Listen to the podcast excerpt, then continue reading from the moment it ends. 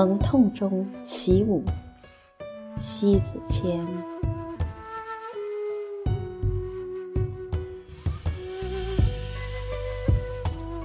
这个世界上，你身边能有多少人在你世界行走，就取决于你的世界大小。世界很大，自己的世界却很小。更多的时候，甚至连呼吸都是疼痛，无法去寻找一个释放的出口，憋着痛太久了。一层脓疮。很多时候，我们常以个人的世界审视这个世界，个人内心疼痛了，也看成全世界都应该疼痛，随后也愤世嫉俗，心生偏颇。这就是疼痛后的恶性千疮百孔。有的人通常是内在的心情对外界而审视评判，认为尘世充满欺诈，心中就凡事凡人，伏藏着处处陷阱。概括而论，即是对尘世怀疑。现实又离不开城市生活，生活。也从此杯弓蛇影，草木皆兵，诚惶诚恐，也就一生。不是所有的疼痛都可以呐喊，你的心声不是宣泄疼痛的出口。世间有善美，心中就拥有善美，心中对万事万物充满着清净，拥之自然，热爱生活。可以想象，一个若对世界万事的耿耿于怀，那必将是难以安宁。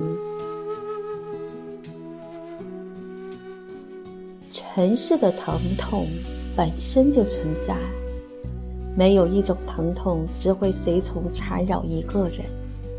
抽丝一般的轻松生活，首先需要一种心态，这种心态。往往不是对世俗的偏薄，而是心间的随然笃信。静看世变，心怀平常，这人间就风烟俱净。因为世界不是谁的唯一重心，世界从来就不会因某些人而停止。少了谁，一样可以按规律运行。你的疼痛。不是世界的疼痛，换句话来说，你的喜怒哀乐也仅仅是你的本身，与生活无关痛痒。有的人一念之间，一乱方寸，美与丑，善与恶，也不是个人可以评定。世间万事万物，由众生去定论褒贬。天地之间自有衡量之处，自有分晓之时。公道在自然而然中昭告。心若对了，多大的疼痛也是看成了自然。世界之大，无奇不有。福兮祸所伏，喜极悲有影，得尽失所长。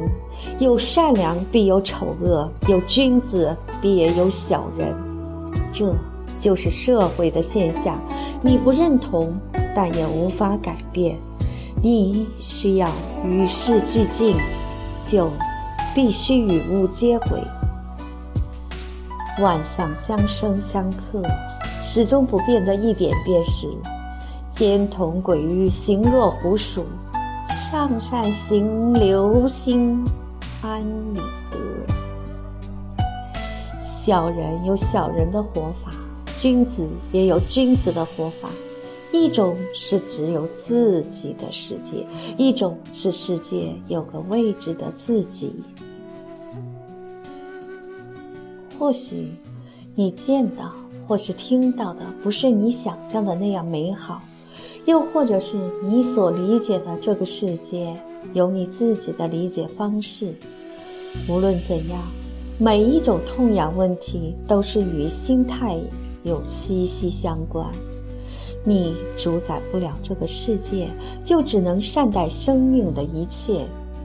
有些人，在一些事本身就不是你可以去说明，那是你在自己的生活里拎不起，也在他人世界里撇不开。因此，无止休的疼痛着生活。人的疼痛也是皆常，若心并快乐，那会把。